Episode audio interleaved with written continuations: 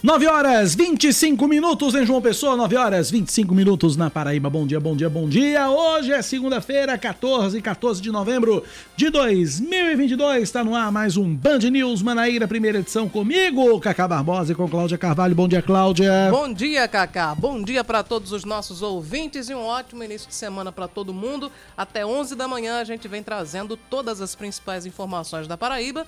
Lembrando que para nós hoje não é imprensado, amanhã também não será uh, de programação alterada. Amanhã nós estaremos aqui normalmente com o Band News Manaíra. Então vamos aos destaques desta segunda-feira, 14 de novembro de 2022. Vamos que vamos.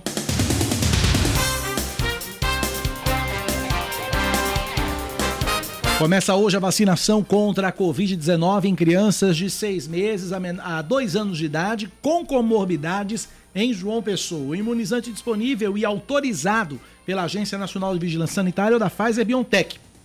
A dose é aplicada exclusivamente no Mangabeira Shopping de uma da tarde às 10 da noite. Não é necessário fazer o agendamento para ter acesso à vacina. Quase 50 mil pessoas deixam de fazer o primeiro dia de provas do Exame Nacional do Ensino Médio, Enem, na Paraíba. De acordo com o INEP, Instituto Nacional de Estudos e Pesquisas Educacionais Anísio Teixeira, 49.291 pessoas ficaram de fora do exame, o que corresponde a 40% dos inscritos e mais que o dobro do número de faltosos do ano passado. Em 2021, cerca de 21 mil alunos perderam o Enem. O segundo dia de provas do Enem acontece no próximo domingo, dia 20. O Sistema Nacional de Emprego de João Pessoa inicia a semana disponibilizando 87 vagas de trabalho em mais de 40 funções. No destaque, a lista traz 12 oportunidades para vendedor de serviços e 5 para vendedor interno. A relação tem ainda 5 vagas para costureira, 4 para motorista de caminhão, 4 para lavador de fachadas, três para auxiliar operacional de logística, três para auxiliar de carga e descarga, duas para motoboy, duas para mecânico de equipamentos industriais, uma para auxiliar de escritório, uma para auxiliar financeiro, uma para gerente de restaurante, entre outros. O Cine JP fica na Avenida João Suassuna 49, na Vila Sanhauá, bairro do Varadouro, e o atendimento é das 8 da manhã às 4 da tarde. Uma briga entre dois irmãos termina com um deles esfaqueado e o outro preso no bairro de Várzea Nova, em Santa Rita. O suspeito de 27 anos foi preso em flagrante depois de ferir o irmão, que tem 31 anos. O agressor precisou ser contido por parentes que estavam no local para que ele não matasse a vítima. A polícia militar foi acionada e encaminhou o suspeito para a central de polícia no bairro do Geisel, onde ele permanece preso à espera da audiência de custódia. O Ministério Público Federal vai investigar o apagão de documentos de computadores do Palácio do Planalto. O órgão no Distrito Federal tomou a decisão depois do caso ser revelado pelo site Metrópolis. O MPF quer que a Secretaria-Geral da Presidência da República explique de quem partiu a ordem de formatação dos HDs. De acordo com a pasta, no dia 1 de novembro, as ferramentas de segurança detectaram um código prejudicial no sistema de informação chamado malware. A secretaria diz que não houve vazamento nem perda de dados institucionais e que as máquinas afetadas passam por um procedimento padrão de reparo. Destaque do esporte, Cláudia. O fim do, do Brasileirão de 2022 com Maurício Ferreira. Com emoção, nos últimos instantes, o Fortaleza carimba a oitava e última vaga à Copa Libertadores via Campeonato Brasileiro. O tricolor de Juan Pablo Voivoda venceu o Santos por 2 a 0 na Vila Belmiro com gols de Thiago Galhardo e Moisés. Com o jogo já encerrado entre o Fortaleza e o Peixe, o América Mineiro, que empatava com o Atlético Goianiense em Belo Horizonte, virou o placar, mas o gol de Herman Conte foi anulado, segundo o árbitro Leandro Pedro Voaden por um toque de mão. Além do Fortaleza, que fechou o G8 do Brasileirão, o Atlético Mineiro, ao vencer o Corinthians, ficou em sétimo e o Atlético Paranaense conquistou a vaga direta à fase de grupos ao bater o Botafogo em Curitiba.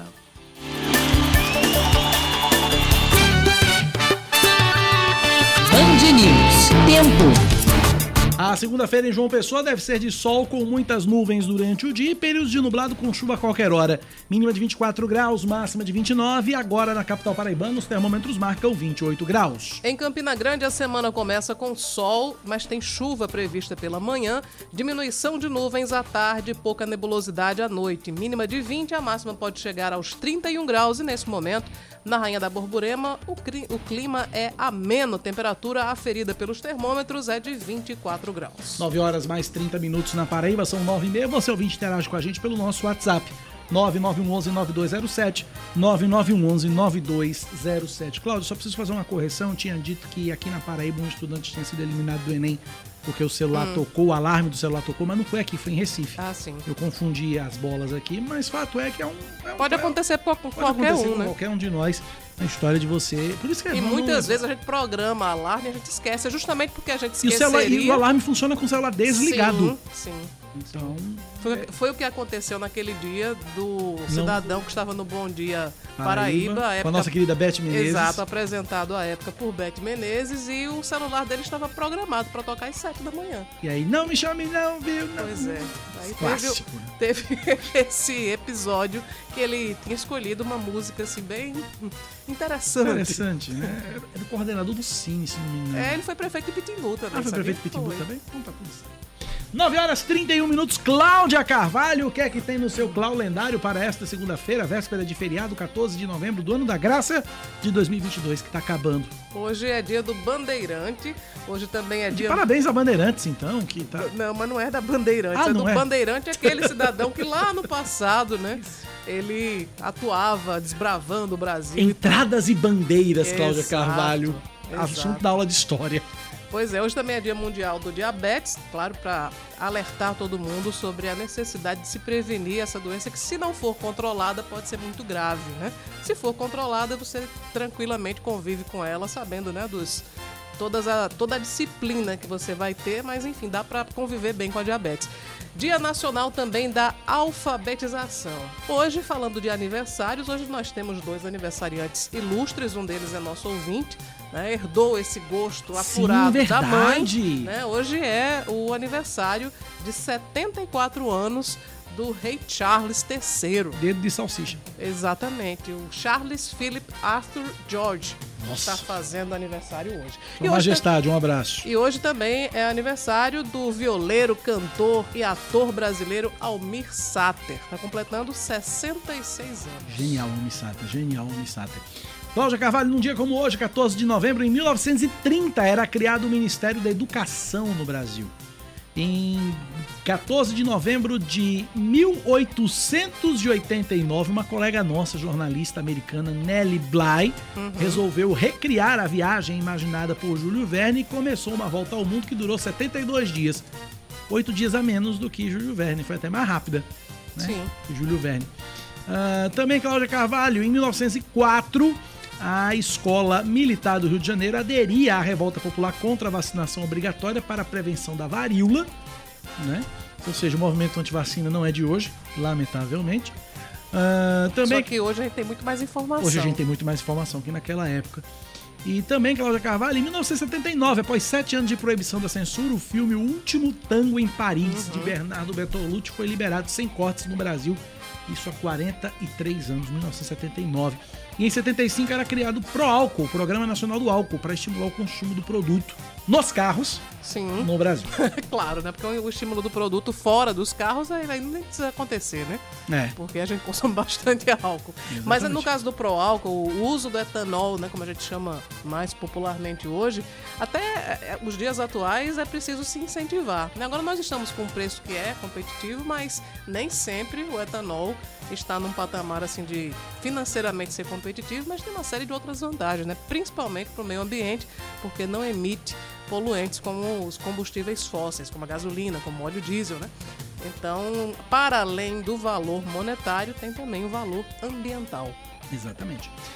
9h34 na Paraíba. Você ouvinte participa com a gente pelo WhatsApp 9911-9207, 9911-9207. Nos ajuda a fazer o noticiário local. Assim como, por exemplo, faz o irmão Gilmar no Recanto do Poço todos os dias. O rádio do irmão Gilmar só toca Band News FM.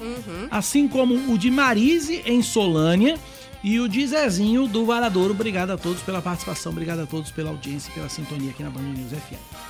9 horas mais 34 minutos na Paraíba, 9h34. Cláudia Carvalho, você tem passado pela Avenida Epitácio Pessoa ho- de ontem para hoje? Como é que tá a não, não movimentação passei, por lá? não. De ontem para hoje, não.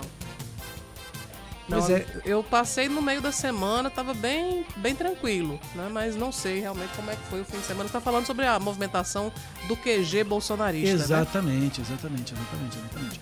Tem alguns vídeos circulando pela pela internet, né, que sempre circulam alguns vídeos. Eu vi um agora pela manhã, o cara berrando no muro para dentro do quartel, pedindo venham socorro, nos salvar. venham nos salvar, essa coisa toda, enfim. Então, a movimentação, pelo menos, não sei hoje, não sei hoje como é que tá, não passei pela Epitácio Então, Pessoa. nossos ouvintes que tenham passado por lá, tem inclusive um, um ouvinte nosso que ele constantemente passa pela Epitácio Pessoa, que de vez em quando ele me manda, que é o, o- o Roberto. Roberto, mande pra gente se tiver informações, mande aí uma informação atualizada. Eu sei que tem muitos vizinhos que estão incomodados com o barulho das músicas, diz que toca o hino da bandeira, o hino do soldado, o hino nacional, e eles não aguentam Os mais. tanto hino. decoraram os hinos tudinho, né? Já, estão pedindo até pra mudar o repertório, porque já tá né, muito repetitivo. Mas como que muda o repertório de hinos, né? Não, eles estão querendo sugerir outras coisas. Tocam MPB, tocam funk, tocam. Mas não vai, claro que não, né? Não, não vai, não vai. Não, mas os vizinhos estão na bronca. Não vai, não vai, não tem como. 9 horas mais 36 minutos. Daqui a pouco a gente vai para Brasília. Daqui a pouco a gente vai para Brasília fazer, é, também saber como é que tá a movimentação por lá, porque tem uma tá prevista aí uma grande manifestação na esplanada dos ministérios. Daqui a pouco a gente fala com Fernanda Marginelli sobre esse assunto direto de Brasília. É, e também tem uma, uma previsão hoje, Cacá, de uma agenda importante para a bancada da Paraíba.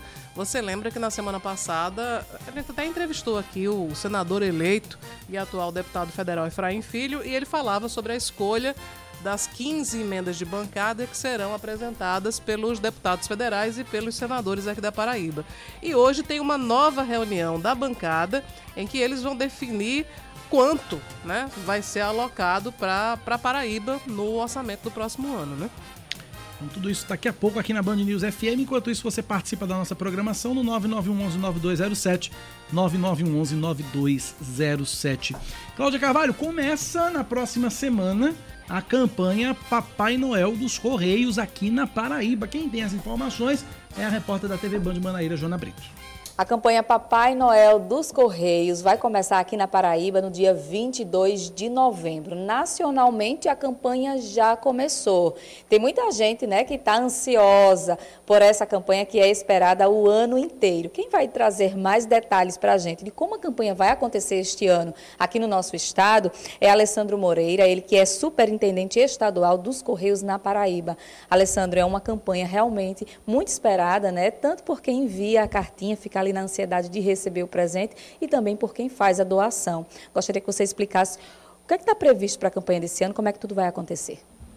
Bem, a nossa campanha ela se inicia no dia 22 de novembro e as crianças poderão cadastrar as suas cartas até o dia 30 de novembro.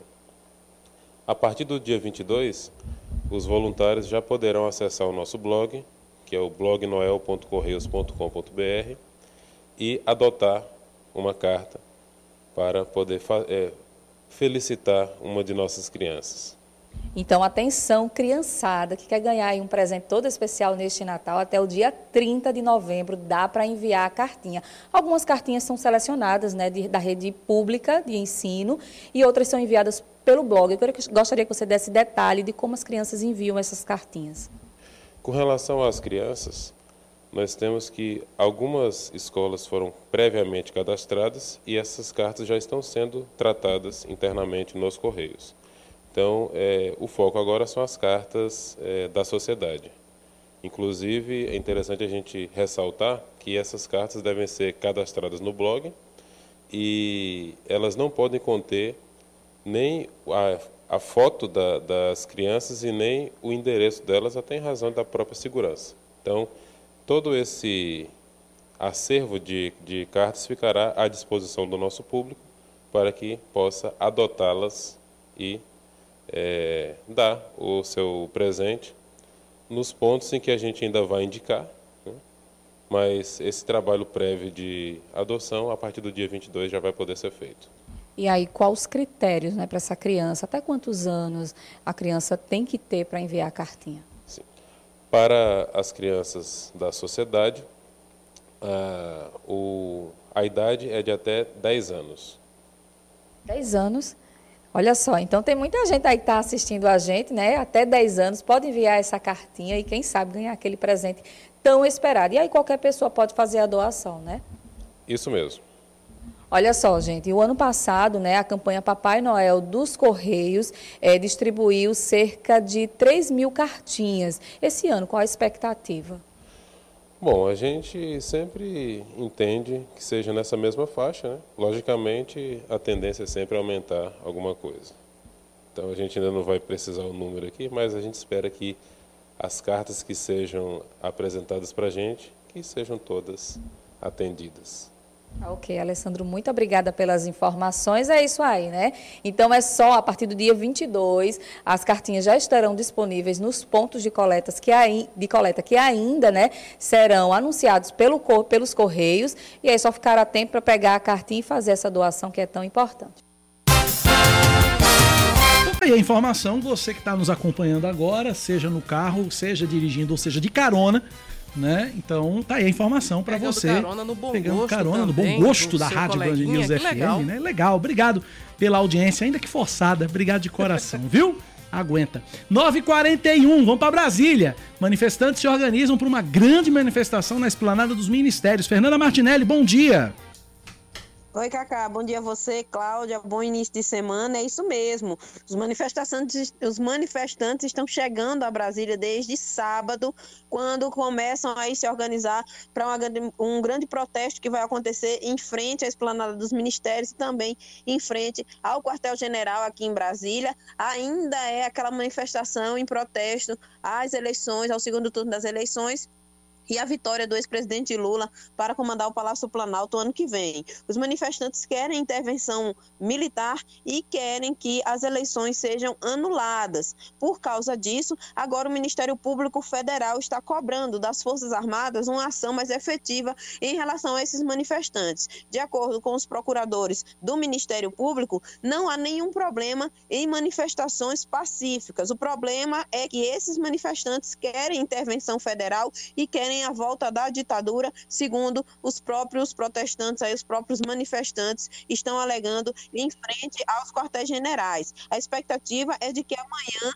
com a chegada de vários ônibus, excursões e caravanas, a movimentação em frente à esplanada dos ministérios seja intensa. Um grande problema que está sendo enfrentado em relação a essas manifestações aqui em Brasília, que continuam, não cessaram desde o segundo turno das eleições, é que profissionais da imprensa estão sendo hostilizados em relação à cobertura dessas manifestações. E até mesmo entre os próprios manifestantes já está começando a acontecer algumas confusões, algumas brigas e também alguns atos de hostilidade. E aí isso vem preocupando o Ministério Público Federal e agora eles querem uma ação mais efetiva das Forças Armadas. Realmente há uma perspectiva de grande movimentação, o reforço na segurança já está sendo montado para amanhã, porque a ideia ideia de que toda a esplanada dos ministérios seja tomada e, para isso, as forças de segurança do Distrito Federal estão se preparando para que não haja nenhuma confusão e para fazer com que as manifestações aconteçam realmente de forma pacífica e sem, nenhum tipo de briga. Justamente por causa dessas denúncias de ações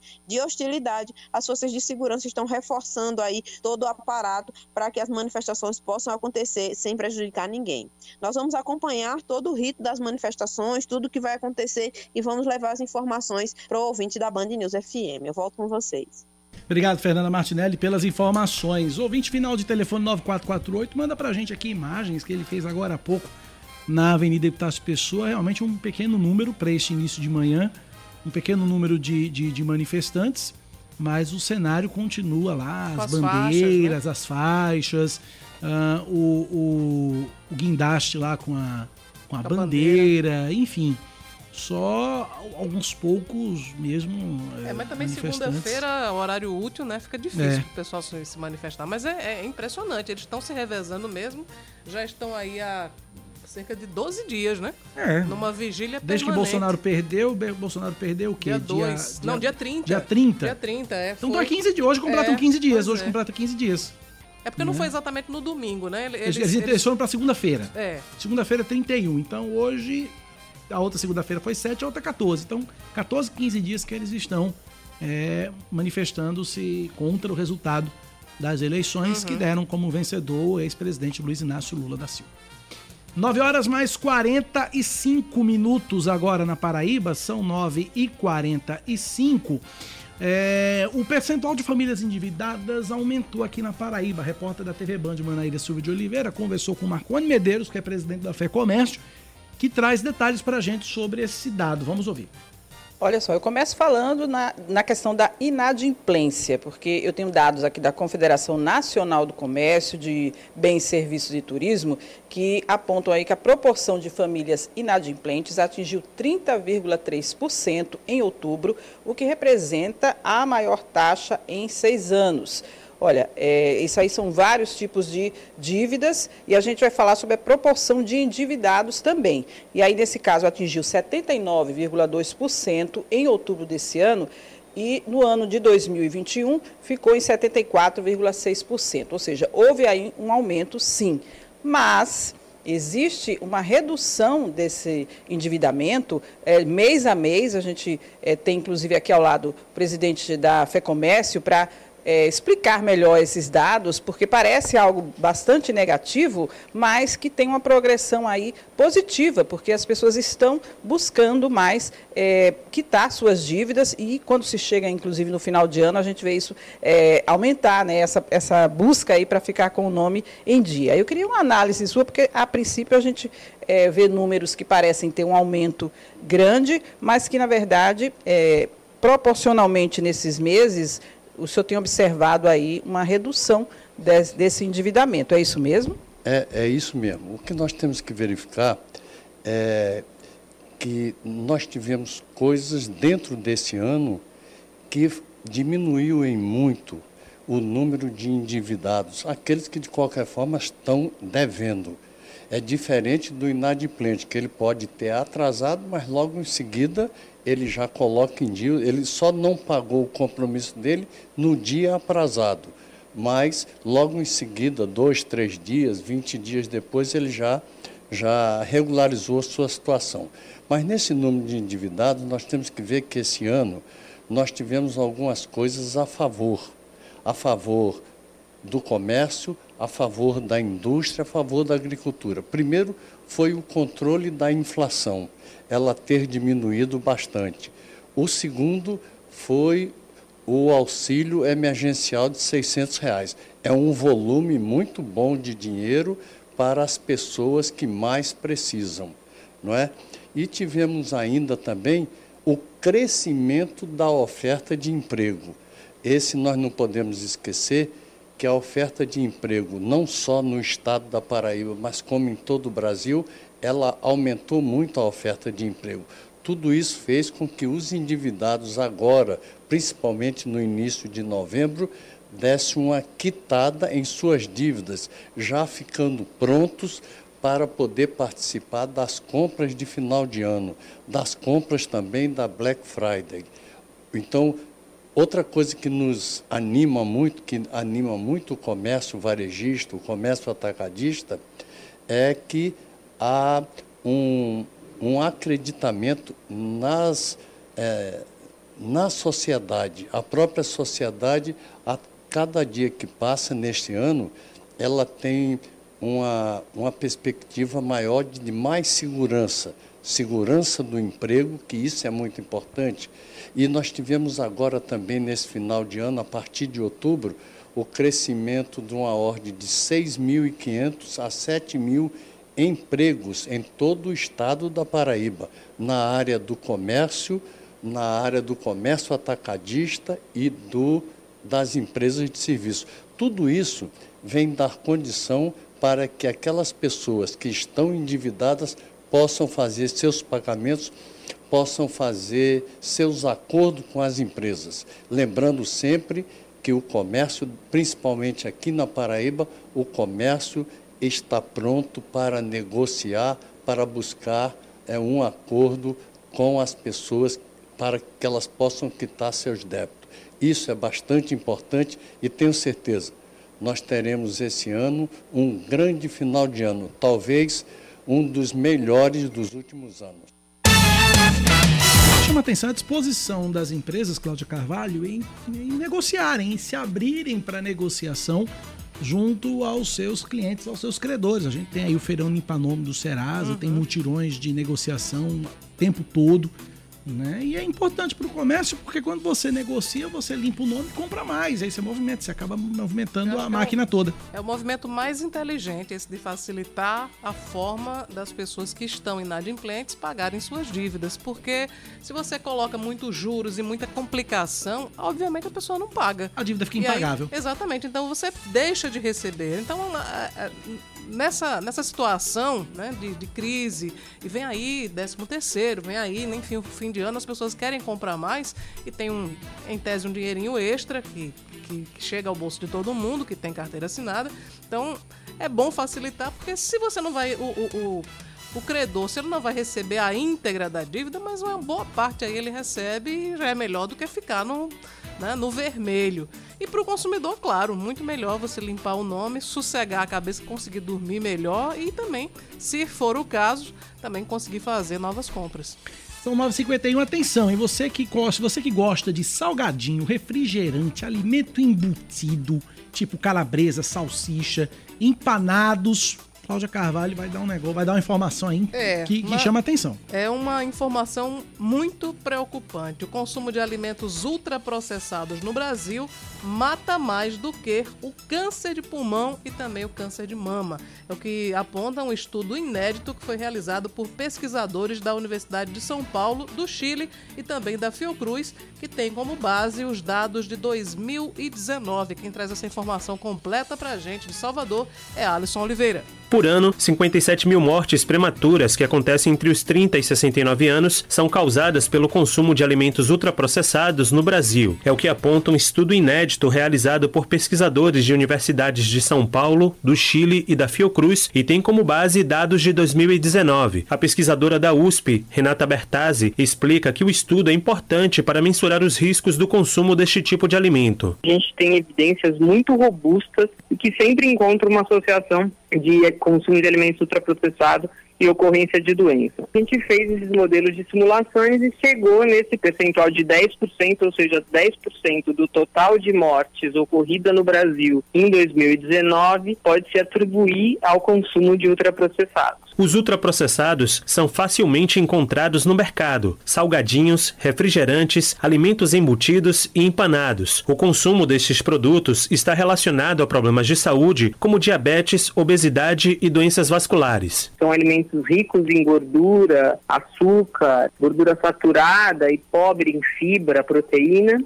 Cada vez aparece uma doença nova que a gente consegue evidenciar a relação do consumo desses alimentos a elas. Para especialista, o país precisa adotar políticas que estimulem a população a evitar estes produtos. A gente precisa taxar esses alimentos, eles têm que ser mais caros para dificultar a compra deles, subsidiar alimentos que não são ultraprocessados para que eles sejam substituídos por esses alimentos. A gente precisa ter uma regulamentação da propaganda desses alimentos, principalmente para o público infantil que não tem discernimento para saber se aquele alimento é ou não adequado para ele. Segundo a última pesquisa de orçamentos familiares do IBGE, de 2017 a 2018, em média, 19,7% das calorias ingeridas pelos brasileiros vêm de ultraprocessados.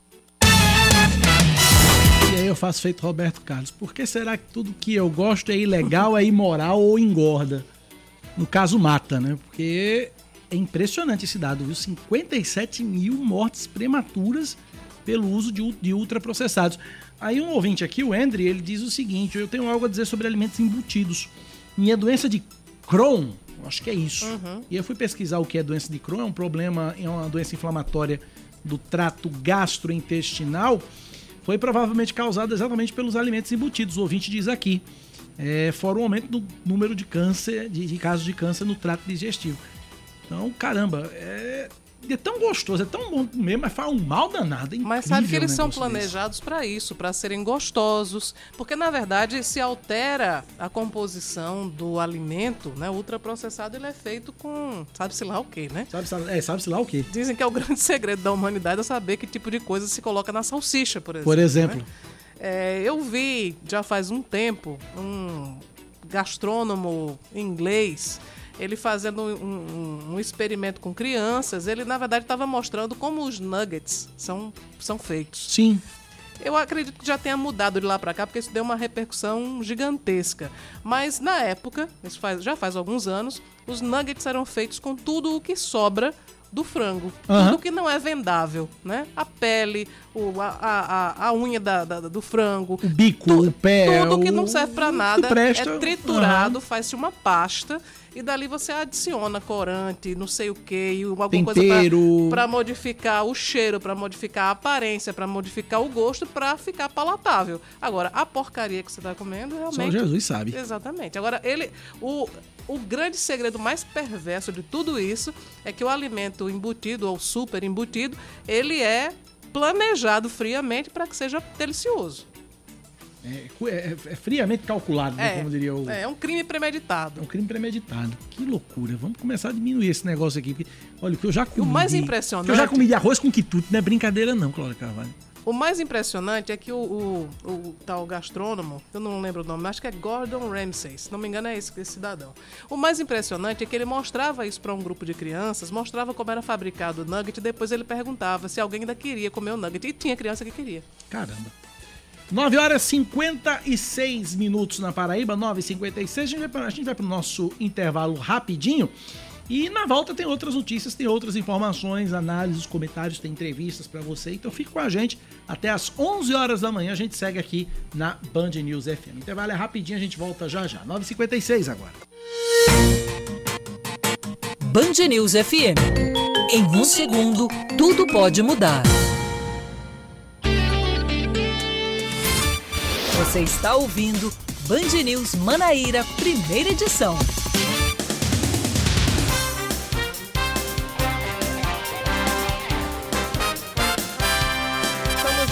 Volta, são 9 horas e 59 minutos. É porque é aniversário do Ray Charles, é que a Exatamente. gente Vamos tá, tá presentear se Sua. Majestade com Uma pontua- pontualidade mais do que britânica. mais do que britânica.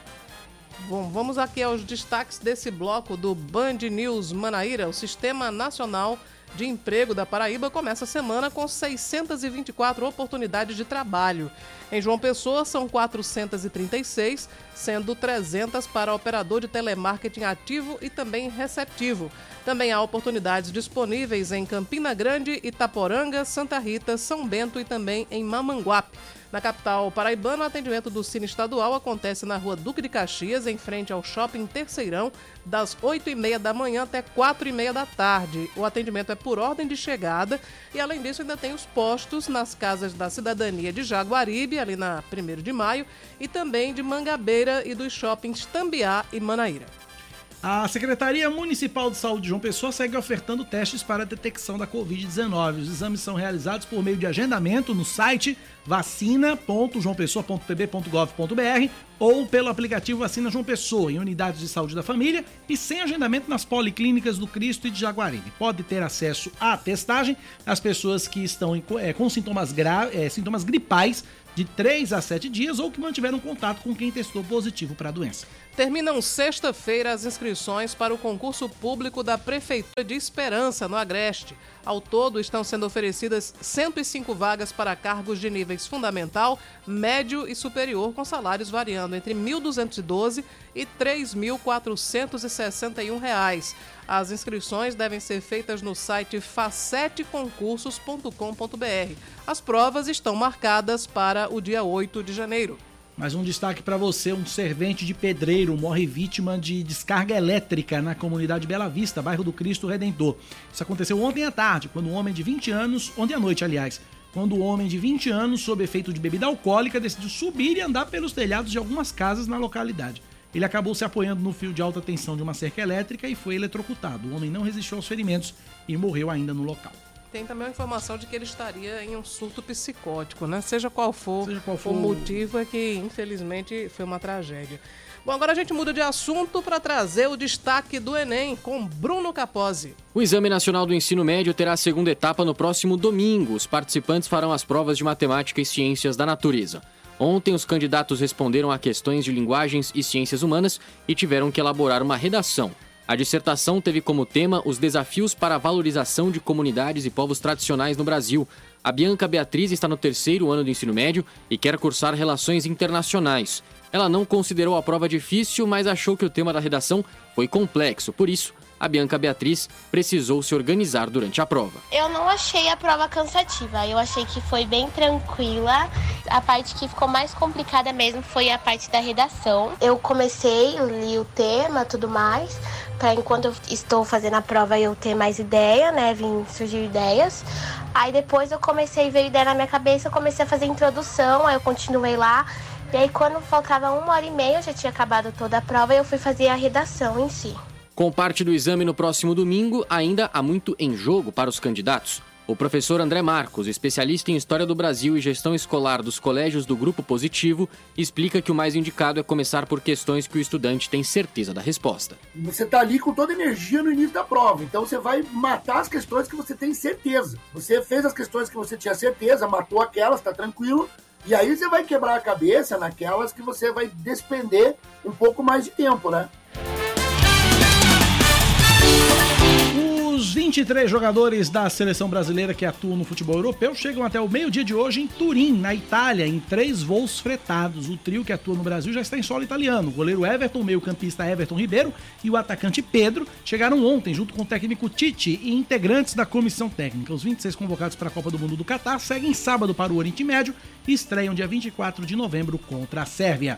10 horas 4 minutos na Paraíba, 10 e 4. Cláudio Carvalho, temos informações do prefeito Cícero Lucena, é isso? Temos, mas antes eu queria só fazer uma correção. Há pouco eu falava sobre o cozinheiro inglês, o gastrônomo, né, inglês que havia feito aquela, aquele teste dos nuggets, mostrando para as crianças como eram feitos os nuggets.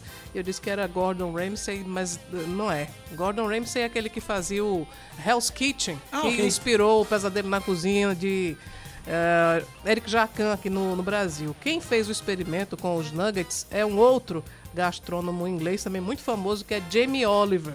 né? Inclusive, se você quiser procurar no YouTube, existe o videozinho mostrando todo o experimento. Tem outras coisas, mas ele, a intenção dele era criar aversão nas crianças pelo tipo de comida processada, enfim, com muitos com muitos eh, elementos artificiais, né? Então, agora vamos falar sobre a agenda do prefeito Cícero Lucena, que está na Espanha. Agora há pouco foi divulgado, então é uma agenda oficial, apesar dele estar num período de férias, que ele teve uma reunião com representantes da Agência Espanhola de Cooperação Internacional hoje de manhã. Ah, o nome do órgão, na verdade, é Agência Espanhola de Cooperação Internacional para o Desenvolvimento e foi garantir recursos para projetos na área de mobilidade urbana e também para a conclusão da revitalização do Rio Jaguaribe. Esse encontro aconteceu na cidade de Madrid, na Espanha, e entre os projetos estão a reestruturação do sistema de transporte público e melhoria de mobilidade e acessibilidade na área central de João Pessoa. O prefeito disse que a reunião foi muito boa e que já deu entrada na fase de definição do repasse para o projeto executivo tanto dos corredores de mobilidade urbana, que vão ser realizados em parceria com o governo do estado, como também da continuação das obras do Rio Jaguaribe. Ele acrescentou que os dois projetos foram escolhidos e aprovados pela comunidade europeia, que vão repassar e vão repassar cerca de 3 milhões e meio de reais. Ele disse que valeu a pena interromper o descanso para continuar cuidando da cidade de João Pessoa, foi o que disse Cícero Lucena. Muito bem, 10 e 6 começa hoje a vacinação dos bebês a partir de seis meses até dois anos de idade contra a Covid-19. Os pais já podem levar os filhos para tomar a vacina no Mangabeira Shopping. Eu estou na linha com o secretário de Saúde de João Pessoa, doutor Luiz Ferreira, conversa com a gente sobre esse assunto aqui na Band News. Secretário, bom dia, seja bem-vindo à Rádio Band News FM, obrigado por nos atender. Bom dia, é sempre um prazer participar desse programa. Secretário, é, essas vacinas para esse público a partir de seis meses até dois anos tem uma limitação que é só por enquanto, inicialmente, para é, crianças com comorbidades, não é isso, secretário? Que comorbidades seriam essas? É isso. Na realidade, a vacina ela é para crianças de seis meses a menores de três anos. Então, dois anos, 11 meses e 29 dias. né? Então, é um público um pouquinho mais ampliado. É, as comorbidades elas são diversas. Nós temos vários tipos de comorbidades, problemas pulmonares, cardíacos, diabetes tipo 1. Então, qualquer comorbidade que o médico ele ache que aquela criança, se adquirir um quadro viral, possa agravar.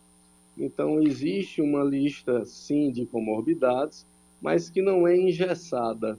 vai depender muito mais é, do entendimento do médico que acompanha a criança, saber se ela é, realmente se beneficiará ou não do, do imunizante. Cláudia Carvalho. Secretário, bom dia. Eu queria saber qual é a expectativa né, de quantas crianças devem ser vacinadas, ah, até porque em Campina Grande foi, foi aberta uma vacinação e não apareceu absolutamente ninguém para ser vacinado. Eu queria saber qual é a expectativa aqui em João Pessoa e também se a intenção é estender a, a vacinação anti-Covid para também as crianças nessa mesma faixa etária que não tenham comorbidades em seguida. Sim, sim, nós iremos estender, sim. Ah, o limitador agora inicial para fazermos nesse público específico é o quantitativo de vacinas que foi disponibilizado para a Secretaria de Saúde, ou seja, para João Pessoa pelo Ministério da Saúde. Então, isso fez a gente inicialmente racionalizar essa divisão para esse público com comorbidades, mas muito brevemente, eu acredito, se Deus quiser, ainda essa semana, nós iremos abranger também as crianças sem comorbidades. É, em relação a, a, ao público, nós é, é, sempre é sempre uma incógnita, Cláudio, porque nós temos uma resistência maior e isso é natural, um medo maior dos pais em relação a vacinar os seus filhos, né? Por, por, por, tudo que é falado na imprensa, por essa polarização que muitas vezes transformou um assunto científico num assunto subjetivo, político, que não existia, não, não poderia ser assim. Então, o que é importante que se diga e que fique muito claro para os pais é que essa vacina, especificamente, e essa mais até do que as outras, foi muito bem estudada, muito bem avaliada, né? vai, vai abranger um público especial, um público mais sensível, né? que são crianças pequenininha, seis meses a três anos. Então, foi uma vacina que foi exaustivamente estudada, se mostrou absolutamente segura. E o que essa vacina pode fazer em relação às crianças é salvá-las de infecções graves pela Covid-19.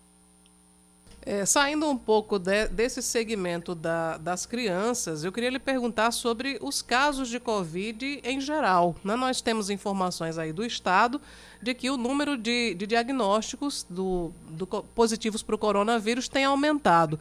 Qual é a realidade aqui em João Pessoa e também qual é a natureza dos casos? São leves, são moderados, chegam a casos graves? É, eu tenho batido nessa tecla há bastante tempo é natural, é, Cláudio, que exista uma sazonalidade em relação à infecção pela Covid-19, assim como existe com os outros vírus. Uma sazonalidade que eu falo é uma periodicidade. Vão existir períodos de maior número de casos, períodos de menor número de casos. Isso é natural das infecções virais. E evolutivamente é natural também que os vírus eles se tornem cada vez mais infectantes, ou seja, têm uma capacidade maior de proliferação, porém eles fiquem menos virulentos, ou seja, causem menos danos ao seu hospedeiro. Então, o que é que eu estou dizendo? Que é normal que essa, esse aumento de casos aconteça periodicamente e que os casos sejam cada vez mais leves é, em relação às ondas anteriores. Secretário, é, é, um esquema. Como é que é o esquema vacinal para esse público de seis meses a três anos, secretário? É, o que o Ministério da Saúde recomenda são três doses. Entre a primeira e a segunda dose, um intervalo de quatro semanas, e da segunda para a terceira dose, um intervalo mínimo de oito, de oito semanas. Isso é, é o que recomenda o Ministério da Saúde e é o que vai ser feito aqui na capital da Paraíba. Secretário, recebo. Desculpa, Cláudia. Secretário, recebo pergunta aqui de um ouvinte. Uh, o ouvinte me pergunta o seguinte: se a dose da Coronavac, a segunda dose, a partir de três anos, já está disponível, porque ele disse que no Mangabeira Shop, sexta-feira à noite, estava faltando. Estamos enfrentando algum tipo de falta de vacinas aqui em João Pessoa, secretário? É, especificamente em relação à Coronavac, nós temos um, um quantitativo limitado. Né? Nós estamos em contato com o Ministério da Saúde para entender o porquê dessa diminuição da distribuição desse imunizante. A gente espera normalizar ainda essa semana, e, mas existe sim uma diminuição é, é, no, no, nesse imunizante específico da Coronavac. É importante que seja colocado que o que nós vamos fazer para esse público, que é de seis meses a menores de três anos, é a Pfizer Baby, é uma, é uma, é uma vacina específica que foi produzida especificamente para esse grupo, que não vai, que não é, que é diferente da Coronavac, onde nós mudamos apenas a dose, né? Para o grupo de seis meses a, a menores de três anos é uma vacina específica, mas nós temos sim um déficit agora de, de Coronavac, mas que eu espero que seja solucionado ainda essa semana. Cláudia. Esse novo patamar do, do da Covid-19 tem levado a prefeitura também a mudar até os serviços que estavam sendo é, oferecidos. Por exemplo, testagem de Covid-19 está de volta, né, secretário? Está de volta. Nós vamos é, inicialmente testar os sintomáticos. É importante que nós racionalizemos esses testes, porque isso tem um impacto importante econômico, social, psicológico. Então, nós vamos iniciar é, testando sintomáticos de uma forma é, é, tranquila, sem, sem alardes, sem pânico. É, é muito importante que a população entenda que nós vamos ter que conviver com essa doença. Essa doença, como a maioria das síndromes virais, ela veio para ficar, né? E a tendência é que, com o tempo, nós tenhamos uma convivência cada vez mais harmoniosa, se eu posso usar essa palavra, mas cada vez mais tênue, menos, é, como eu posso dizer, amedrontadora com essa doença. Então, nós vamos testar novamente, vamos começar inicialmente testando sintomáticos, respiratórios, e vamos é, fazer como fizemos nas outras ações, nós vamos dosando a quantidade de intervenções que vamos fazer na rede à medida que as coisas forem acontecendo.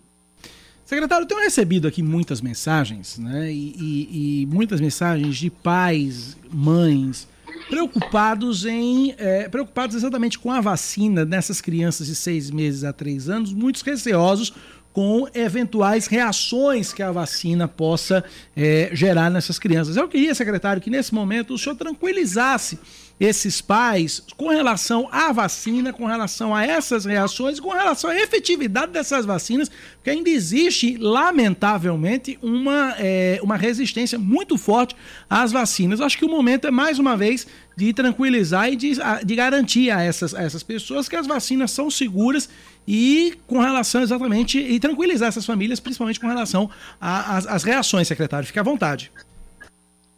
Exatamente. Essa vacina especificamente, todas as vacinas para a Covid-19 são seguras, se mostraram seguras e tiveram um efeito final, que a gente pode dizer de desfecho, que é salvar vidas.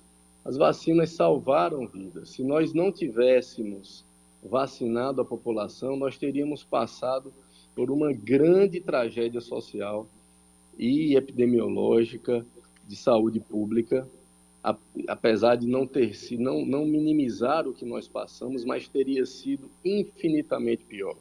Então, o resultado das vacinas foi salvar vidas. Especificamente para essa vacina das crianças entre seis meses e menores de três anos, ela foi a vacina que foi mais estudada, tanto é que foi a última vacina a ser liberada.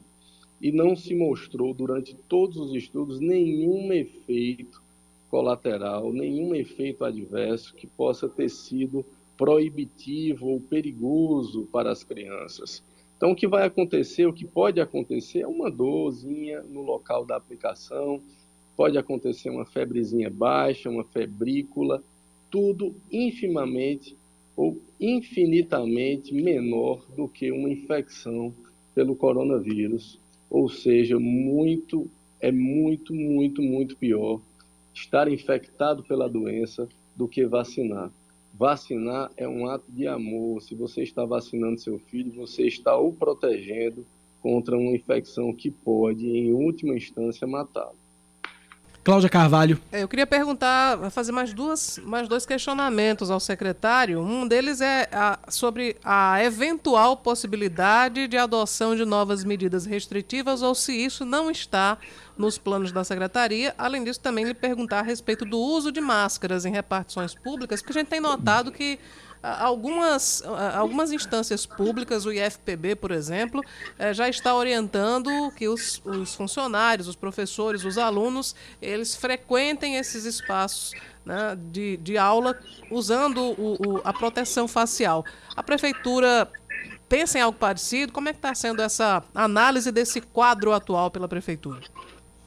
Não, não pensa não. Não pensa em nada parecido. Não existe ainda nenhuma perspectiva por parte da prefeitura de restrições. O que nós queremos é realmente vacinar ativamente aquelas pessoas que não tiveram ainda seu esquema completado, que não iniciaram seus esquemas. Então, nós vamos porta a porta para promover essas vacinações, testar os sintomáticos, vacinar o público infantil. E isso é o que pensa a prefeitura.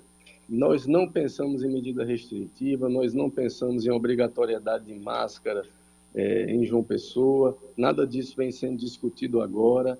Pode até ser discutido mais para frente, mas eu sinceramente não acredito que será preciso.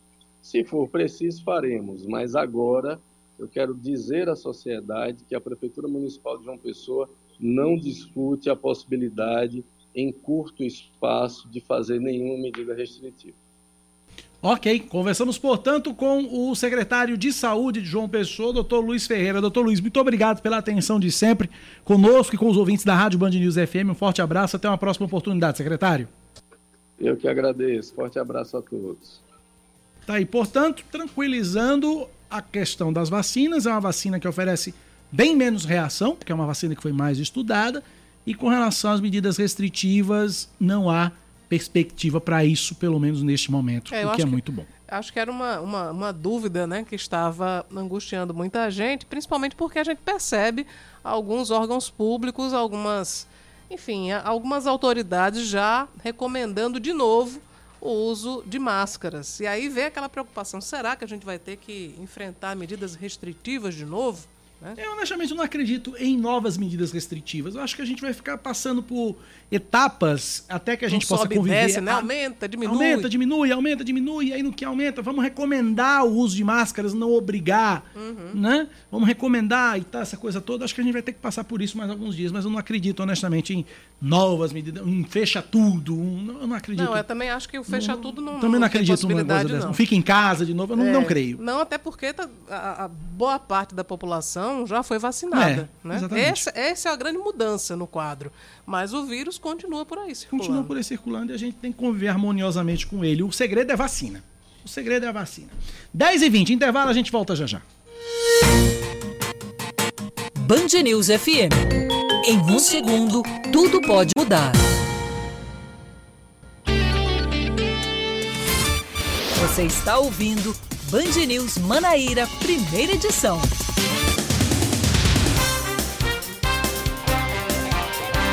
10 e 24 a Prefeitura de João Pessoa inicia a semana oferecendo a vacina contra a Covid-19 a toda a população a partir de 3 anos de idade sem agendamento, além do público que a gente já falou uhum. aqui de seis meses a três anos. Os postos estão nas policlínicas municipais de Mandacaru, Cristo, Mangabeira e das Praias, nas unidades de saúde da família, no Centro Municipal de Imunização do bairro da Torre e do Mangabeira Shopping. Estão disponíveis, além das doses para as crianças até 3 anos, a primeira dose para a população a partir de 3 anos, a segunda dose da Coronavac, Pfizer, AstraZeneca e Janssen, terceira dose para as pessoas a partir de 12 anos e a quarta dose para o público com 30 anos ou mais e para profissionais de saúde de qualquer faixa etária. Além das vacinas contra a Covid-19, todos os imunizantes do calendário de rotina também estão sendo ofertados, inclusive influenza e poliomielite. O concurso público da Prefeitura de Catolé do Rocha, no Sertão, está com inscrições abertas até o dia 8 de dezembro. Ao todo, esse concurso oferece 82 vagas para cargos com salários que variam entre R$ 1.212 e 11.750 reais. Os interessados devem se inscrever no site cpcom, é, com, é com N no final, .uepb.edu.br. Repetindo, cpcom.com www.uepb.edu.br. As taxas custam R$ 75,00 para os cargos de nível fundamental, R$ 95,00 para nível médio e R$ 115,00 para os cargos de nível superior. As provas estão marcadas para o dia 5 de março. Mais um jacaré encontrado em João Pessoa. Os moradores de uma granja deram de cara com o animal dentro de uma piscina no bairro Cuiá, ontem de manhã, assim que piscina, acordaram. Né? É, jacaré gosta do negócio. É, jacaré é chique. Pessoas que residem na área afirmaram já ter encontrado raposas, capivaras e preguiças no local, mas nunca um jacaré. De acordo com a Polícia Ambiental, o animal era de grande porte e foi difícil retirá-lo do local. Depois do resgate, o jacaré foi devolvido ao habitat natural. Sabe que uma vez eu fui fazer uma trilha no Jardim Botânico e o grupo. Aí você deu de cara com jacaré Com também. jacaré, só que era um filhote e ele tava dentro de um buraco. Meu Jesus. Mas não, não custa dizer que todo mundo ficou apavorado, né? Mas eu, aí. Eu imagino. estava fazendo uma trilha junto com um guia, né? Um, uma pessoa autorizada lá pelo Ibama, então disse: não precisa se preocupar, a Polícia Ambiental tá vindo aí para resgatar o jacaré em segurança para todo mundo, pro jacaré e para vocês. Muito que bem. Vamos seguindo aqui com mais um destaque. Um vigilante é assaltado na estação Varadouro da CBTU em João Pessoa. Na ação, a arma e o celular do funcionário foram levados.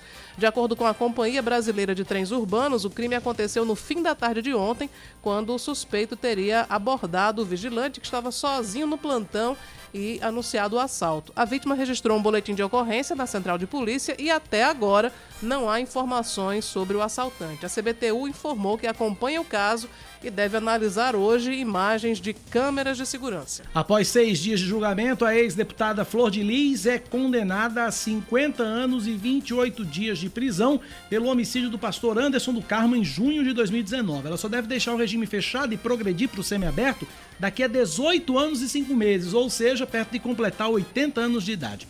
Flor de Lis já está presa há um ano e quatro meses. A ex-parlamentar foi condenada por homicídio triplamente qualificado, tentativa de homicídio, uso de documento falso e associação criminosa armada. O Tribunal do Júri também condenou Simone dos Santos Rodrigues, filha biológica de Flor de Lis, a 31 anos, 4 meses e 21 dias, pelos crimes de homicídio triplamente qualificado, tentativa de homicídio e associação criminosa armada.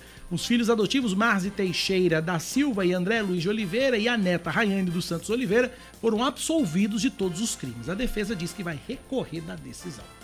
Destaque do esporte, Cláudia. O grande vencedor do Prêmio de São Paulo, aliás, o Grande Prêmio de São Paulo de Fórmula 1 tem um vencedor inédito. Quem conta pra gente é Yuri Queiroga. O piloto britânico George Russell não escondeu a emoção pela primeira vitória na carreira no Mundial de Fórmula 1. Vencedor do Grande Prêmio de São Paulo em Interlagos, ele falou de como se sentiu nos primeiros momentos após receber a bandeirada. I'm speechless, you know, I'm the um... Não tenho palavras. Na volta de desaceleração, todas as emoções fluíram, vieram as lembranças dos dias de kart, além do apoio que tive de toda a minha família, da minha namorada, do treinador, do empresário, de todo o trabalho que tive sendo acompanhado pela Mercedes. Me sinto muito orgulhoso.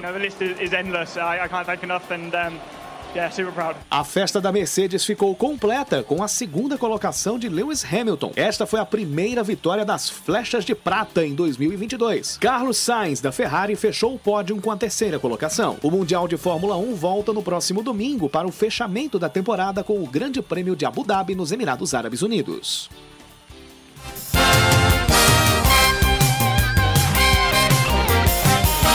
Muito bem, 10 da manhã, mais 29 minutos, 10 e 29. A Prefeitura de Guarabira, no Brejo, é uma das finalistas no prêmio Band Cidades Excelentes na categoria entre 20, ou melhor, entre 30 mil e 100 mil habitantes.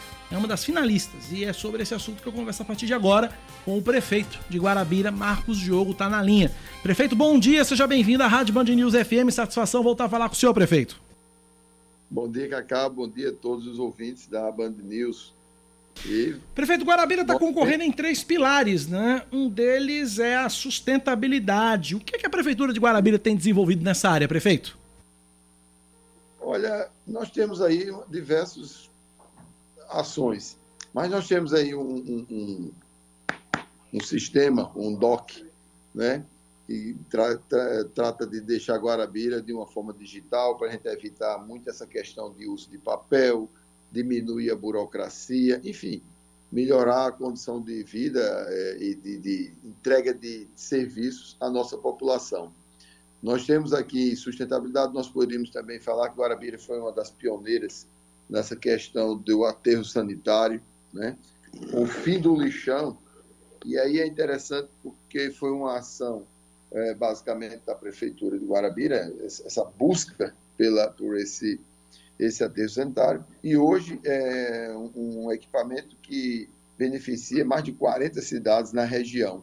Então, é aquela coisa, Guarabira é uma cidade polo, que tem várias cidades, né? Tem Guarabira como referência, e é importante que a gente faça, né? Demos início também à coleta seletiva né, da, da, daquele material que pode ser reutilizado ou reciclado aqui na nossa cidade. Enfim, sustentabilidade é algo que não tem mais como fugir da pauta de nenhum gestor. Então, temos que fazer o que tem que ser feito, buscar eficiência nessa questão do, do, do manejo do lixo, como também é, ter cuidado com os nossos mananciais, essa coisa toda. É algo que passa, a partir de agora não é mais algo assim, ah, o prefeito está fazendo. Todos os prefeitos devem fazer. Então, Guarabira ela partiu na frente e é por isso que a gente está aí, né? finalista de diversos prêmios aí, já ganhamos alguns e vamos torcer aí, vamos ver se a gente ganha novamente esse ano. Cláudia Carvalho pergunta para o prefeito de Guarabira, Marcos Diogo. Eu lembro, prefeito, que no, no ano passado nós estivemos juntos justamente na, na no anúncio né, do, dos, dos finalistas, e Guarabira estava né, entre os finalistas do Prêmio Band Cidades Excelentes. E a minha pergunta, naque, acho que na, naquela oportunidade, Guarabira tinha sido indicada em uma categoria, agora são três. Esse prêmio, na sua ótica, é um estímulo para que as gestões municipais elas se reinventem, elas produzam mais? Claro, Cláudia. Tudo bem, né, Cláudia? Bom dia. Cláudia, é verdade. É, obviamente, é, um prêmio é um estímulo. O fato de termos né, sido contemplado ano passado com o prêmio faz com que a gente busque mais, né, consiga fazer mais, entregar mais. E o resultado disso é isso aí. A gente agora está disputando em três, em três etapas. A gente está aí com um, um, um projeto aqui em Guarabira muito grande, eu acredito que vai dar é, resultados nesses próximos, né, nos próximos anos, essa questão do turismo. A gente está tentando mostrar a, o turismo como um gerador de renda, como gerador de emprego, como gerador de riqueza e trazer toda uma infraestrutura para o turismo aqui da nossa região. No dia 25 agora, 25, 26, 27, aqui em Guarabira está o Raízes do Brejo. E a gente vai fazer um movimento muito bonito. E aí isso faz com que a gente, sabe, é, é, todo ano, Cláudia, a gente está buscando inovar. Todo ano a gente está buscando trazer para Guarabira é, mecanismos onde Guarabira cresça, se desenvolva e, com isso, melhore o bem-estar da população. É, isso faz parte, né, é quase que é, é obrigatório, é condição sine qua non para qualquer gestor que queira fazer algo realmente concreto na sua cidade, no seu estado, ou, se a gente for ampliar esse horizonte, no Brasil.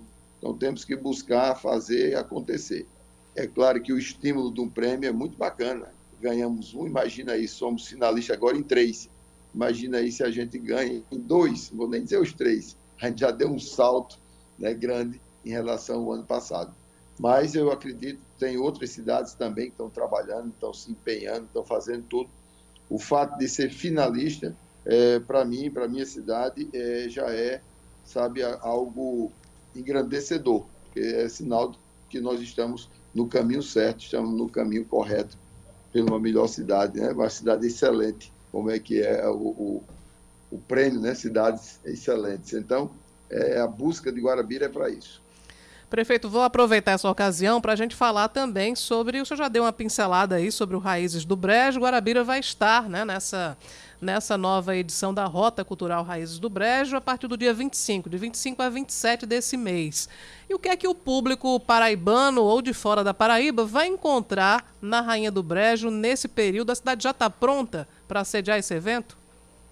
Ah, estamos. A cidade, ela. Guarabira é uma cidade interessante. É interior da Paraíba, mas sempre se destacando. Então, ela sempre está pronta. Agora, obviamente, quando a gente vem com Raízes do Brejo, que é o primeiro ano que a gente está fazendo parte, e coincidiu com a emancipação política da cidade, aí a gente vai ter uma série de eventos, uma série de, de apresentações, uma, um cuidado maior, bem maior, para fazer isso, aproveitando e iluminando a cidade toda com o Natal, essa coisa toda.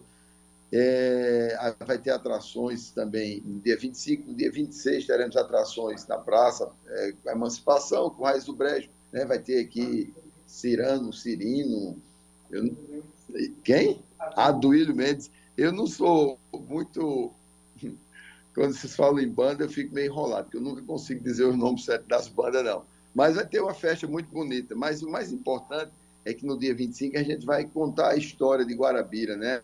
Partir de Costa Beris, português que veio para o Brasil depois de um terremoto lá em Portugal e acaba chegando aqui em Guarabira. Então, isso vai ser contado de uma forma muito bonita, né? um texto escrito por Tarcísio, nosso secretário de Cultura, e vai ser muito bacana, muito bonito. Já antecipo o convite a vocês da imprensa para se fazerem presentes. É importantíssimo, muito bacana. A abertura vai ser às 19 horas, aqui em Guarabira, vai ser aqui de frente ao Casarão Cultura. Enfim, vai ser muito bacana. Agora, aliada a tudo isso, uh, Cláudia, e todos que estão nos ouvindo, é importante dizer que Guarabira não abre mão de investimentos na saúde e na educação. Nós estamos fazendo, digamos, festa, essa coisa toda, mas é festa amparada na responsabilidade de termos a segurança de que estamos investindo na saúde, na educação e tudo aquilo que é prioritário na cidade. O turismo não é festa, o turismo é responsabilidade, o turismo é compromisso, o turismo, sabe, é geração de riqueza, de renda. Então, o turismo ele entra como uma mais uma, uma, uma meta a ser cumprida pela administração. Mas dia 25, 26, 27 Estejam convidados, teremos aqui eventos todos os dias e no dia 25, a partir das 19 horas, será a abertura do Raiz do Brejo. Nós estamos vindo, eu tive agora, inclusive, em Borborema, foi o último, o último evento com a, a prefeita Gilene, e foi muito lindo, uma coisa, uma peça que foi apresentada lá, uma coisa absurda, uma coisa linda. Então, isso traz para Guarabira uma responsabilidade maior ainda, mas com certeza vamos fazer muito bonito. Prefeito, já que falamos do Raiz do Brejo, já que falamos de eventos, turismo de eventos, eu não posso deixar de falar da Festa da Luz 2023. Como é que estão os preparativos? É. O que é que já dá para adiantar para a gente, prefeito? Olha, é, adiantar que vai ter a Festa da Luz, né? São dois anos sem Festa da Luz e o que eu posso adiantar é que vai haver a Festa da Luz. Estamos começando, já começamos a ver essa questão, organizar essa coisa toda, mas ainda é muito cedo para a gente dizer, adiantar alguma coisa, alguma programação, porque é, depois desses dois anos de parada aí, dessa coisa toda de pandemia, a coisa ficou meio louca, viu?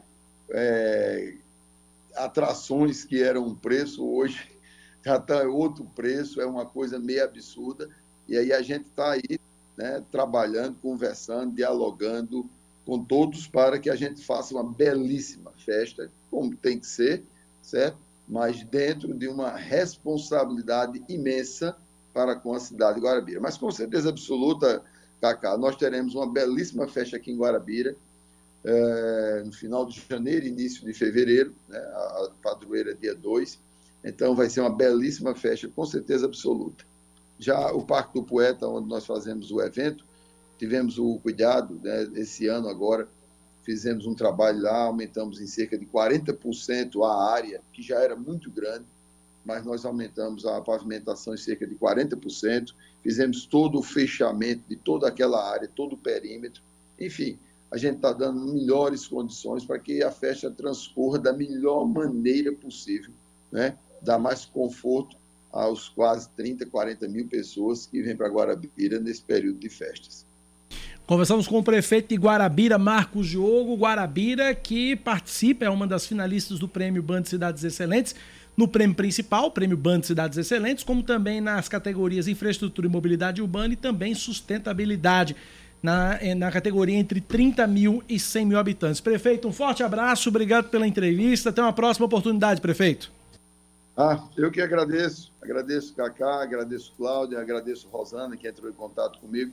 Agradeço a todos que estão nos ouvindo. E é isso aí. Vamos lá, vamos disputar e vamos torcer para que Guarapira saia vitoriosa nessas, nessas três nesses três pilares aí, tá bom? Muitíssimo obrigado, um abraço e um bom feriado amanhã para todos que estão nos ouvindo.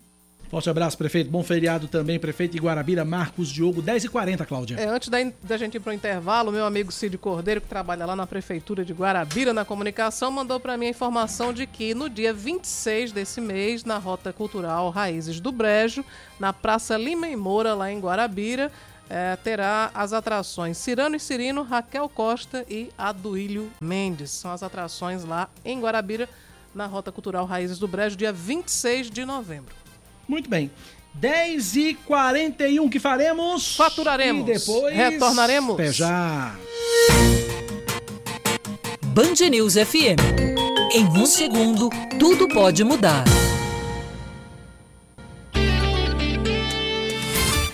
Você está ouvindo Band News Manaíra, primeira edição.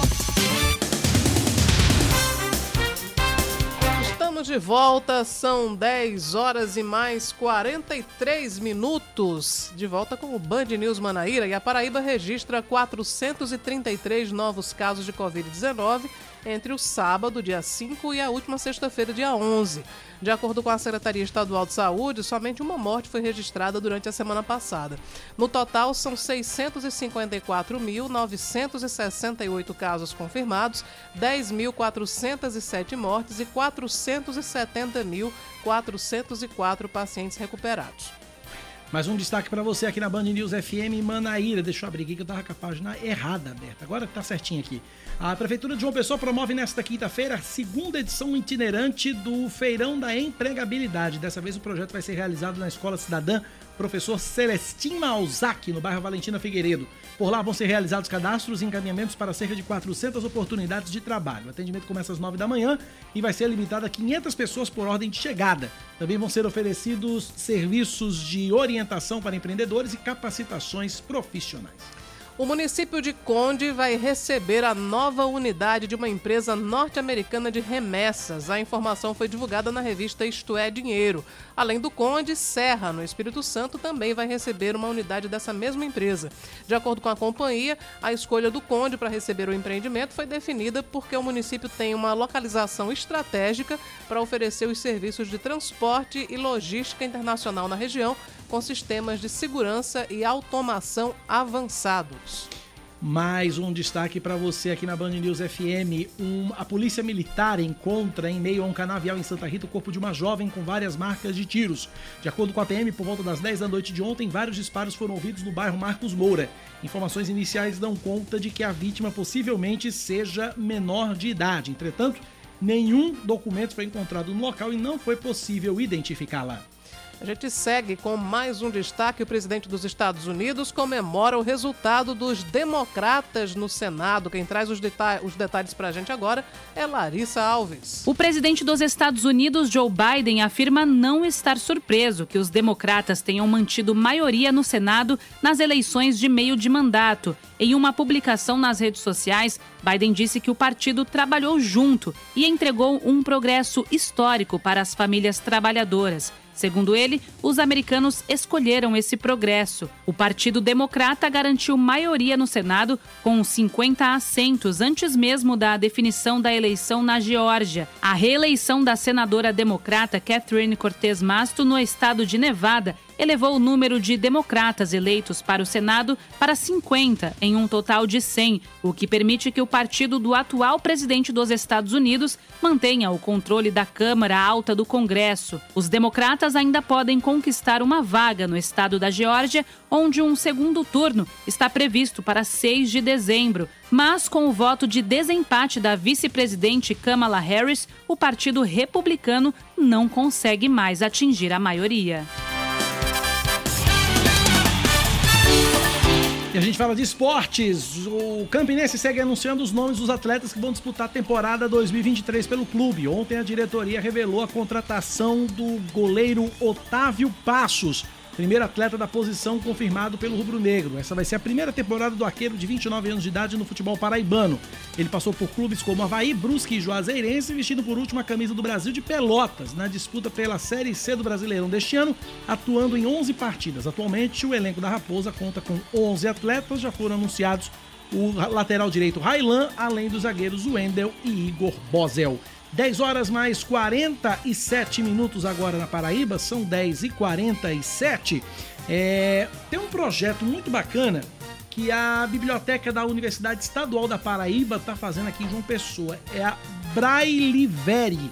Empresta livros a pessoas com deficiência visual. Quem tem as informações é o repórter da Band TV Manaíra, Wesley Martins. O projeto Braille Livre surgiu com a proposta liderada pela Comissão de Acessibilidade e Inclusão nos Ambientes das Bibliotecas do Campus 5 da Universidade Estadual da Paraíba, a UEPB.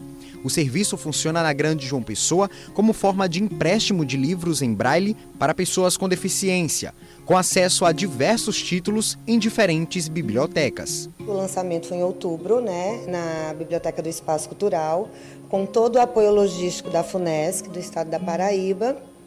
E nós disponibilizamos de mais de mil títulos, né? entre eles literatura brasileira, literatura estrangeira. Nós temos também material de, do nível médio, audiolivros, fonte ampliada para deficientes baixa visão. E esse material ele pode ser emprestado até quatro exemplares por 20 dias, com direito a uma renovação.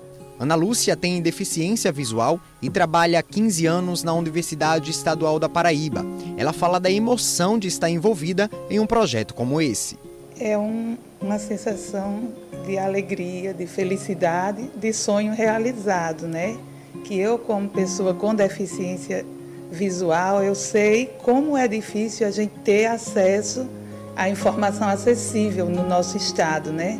Ainda é um desafio assim imenso e a gente poder, junto com essa equipe, proporcionar, né, fazer com que a informação chegue de forma acessível às pessoas com deficiência visual, para mim é mais que um sonho, é uma felicidade muito grande. O acervo da biblioteca conta com mais de 1.100 exemplares. Aqui, os leitores podem ter acesso a livros 100% em braille e também para deficientes visuais com baixa visão.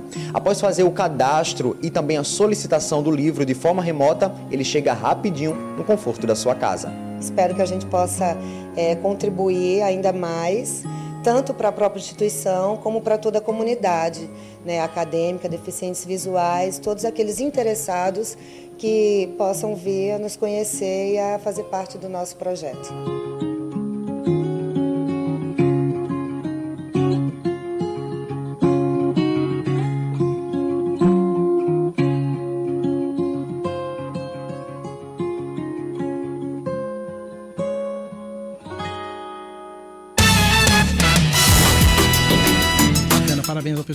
Pela iniciativa. 10 horas e 50 minutos. Olha, duas escolas foram atacadas é, no município de Lagoa, no sertão paraibano. Lagoa fica ali nas imediações de Catolé de, de, de Pombal, ali, Catolé do Rocha, enfim. Eu tô com o comandante Jackson. Ele é lá da Polícia Militar, lá na região de Lagoa, vai explicar pra gente o que foi que aconteceu. Comandante, bom dia, seja bem-vindo à Rádio Band News FM, obrigado por nos atender.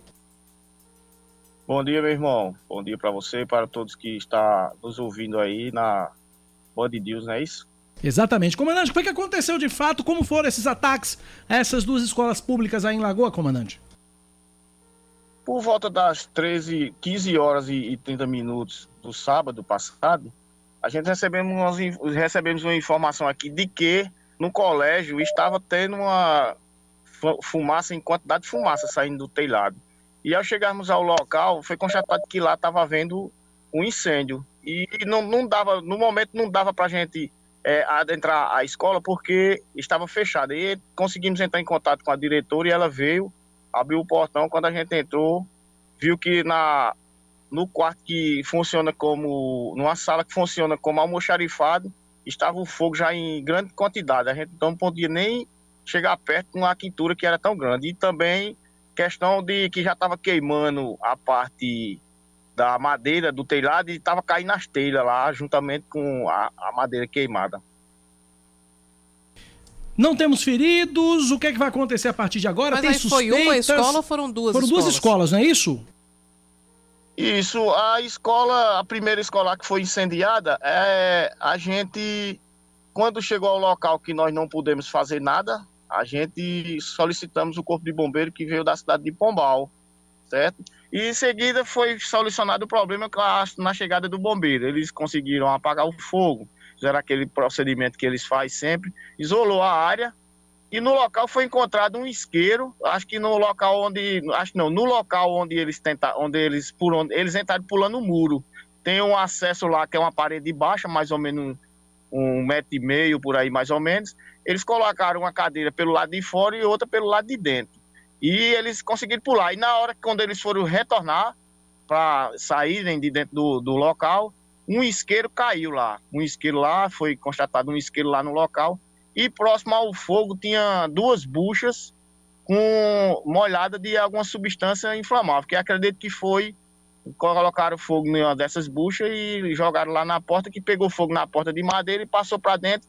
E no local do almoxarifado tinha muito material inflamável do tipo álcool gel, álcool líquido, aquele álcool 70. Foi o que ocasionou a, a imensa quantidade de fogo. Acho que através disso aí, entendeu? Computadores foi queimado, é, tablets e mais outros objetos que até o momento a gente não sabe distinguir qual tipo de material exato que foi queimado no local, mas foi prejuízo muito grande para o Estado. e Isso foi em uma também, das né? escolas. Isso aí em uma das escolas. E quando a gente conseguiu, conseguimos, juntamente com a população, os vizinhança lá do colégio e alunos, conseguimos tirar o material de uma sala que o fogo já estava passando para dentro, é, cozinha, aquele questão de bujão, que a gente teve que tirar dois botijão de gás que com medo de pegar fogo e haver uma explosão. A gente tiramos, colocamos na parte, como não tinha de guardar, foi guardar no outro colégio que é do estado. Quando chegou lá, por volta de 6 horas da noite, foi que foi constatado que lá também te- tinha sido arrombado o almoxarifado, só que lá só fizeram rasgar livros, eh, jogaram tinta por cima, quebraram algum material lá e a porta estava quebrada somente. Lá não, não foi botado fogo não, foi só arrombado. Mas acredita-se então, comandante, que há uma relação entre os dois crimes, né? E que foi criminoso. É, o que dá a entender é isso, né? O que dá a entender é que deve ter sido uma pessoa só, que um grupo só que fez isso aí, um grupo só que fez isso aí. Mas até o momento a gente não tem é, pista de nada, não tem suspeito de ninguém. E dá a entender que foi criminoso por, por, por estar o isqueiro lá no local e essas duas buchas coisa. Aí estamos aguardando aí uma perícia aí e ver aí o que é que vai dar aí com essa investigação aí para ter. Pra gente ver aí o que é que vai dar no final de tudo. Ok, comandante Jackson, muito obrigado pela entrevista, um abraço, até uma próxima. Obrigado pela participação.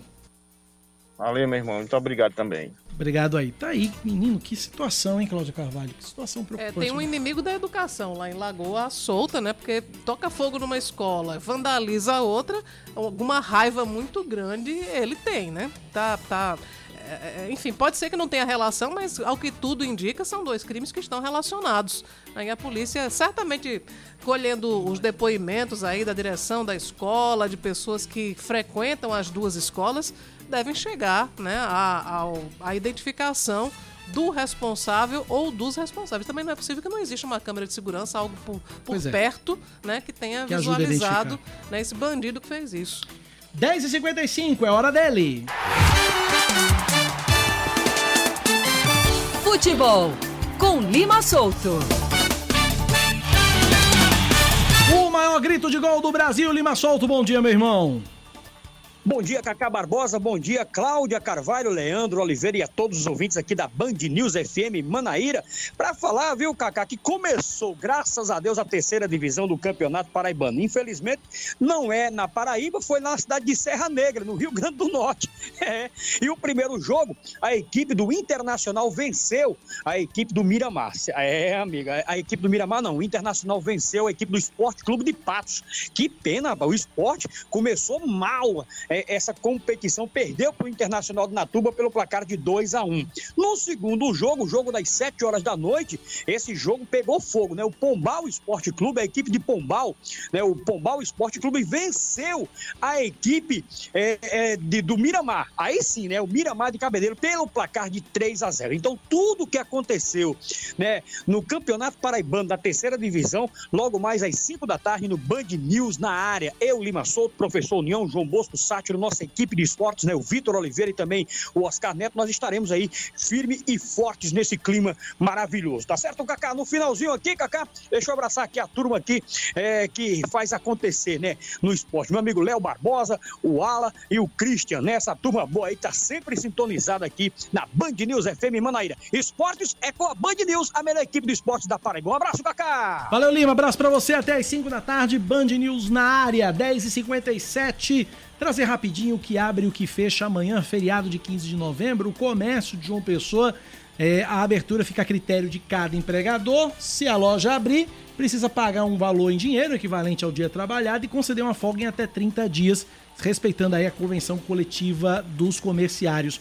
É, os bancos não funcionam amanhã, funcionam hoje e na quarta-feira. Uh, trens e VLTs funcionam normalmente hoje, amanhã não funcionam, voltam a funcionar na quarta-feira. E os shoppings abrem normalmente. Manaíra e Mangabeira das 10 da manhã às 10 da noite. Uh, Shop Tambiá ainda não confirmou o horário, mas deve funcionar no período da tarde, ainda não confirmou o horário de funcionamento. Meg Shopping das 9 da manhã às 9 da noite, praça de alimentação das 10 às 10. Uh, Shopping Sul das 10 às, do meio-dia às 8 da noite as lojas e a praça de alimentação de 11 da manhã às 10 da noite. É, e também é, são os e o Live Mall é, não, também não atualizou o horário de funcionamento, mas deve também funcionar em horário normal. É o abre e fecha, amanhã a gente dá mais detalhes uhum. com relação a isso aqui na Rádio Band News FM. 10 da manhã, 58 minutos e meio. Cláudia Carvalho é um K, é um B, é um. Ossi. Acabou-se, é ponto Sim. final no Band News Manaíra, primeira edição. Cláudia, você tem TV hoje? Hoje eu não tenho TV. Pois eu tenho dose dupla. Eu Você vai estar dupla. no Povo eu, na Band. Exatamente. Hoje eu substituo o Erli Fernandes no Povo na Band a partir do meio-dia. Então, meio-dia a gente se encontra na TV Band, na TV Band de Manaíra com o povo na Band, hoje excepcionalmente comigo. Erli volta amanhã, mas hoje é comigo. E às 6h50 da noite também no Brasil Gente Paraíba. Então hoje é Cacazinho em dose dupla na tela da Band TV Manaíra. Amanhã cedinho eu tô aqui, 6 da manhã, com o Expresso Band News Manaíra. Amanhã é feriado, tamo junto aqui cedinho. E às 9h20, Cláudio chega para comandar comigo o Band News Manaíra, primeira edição. Vem aí o Band News Station com Eduardo Barão e Gabriela Maia. E a gente se fala amanhã. Bom dia para todo mundo, obrigada pela companhia e até amanhã. Valeu, gente. Abraço para todo mundo. Meio-dia eu tô na TV Band Manaíra. Espero conto com a audiência de vocês.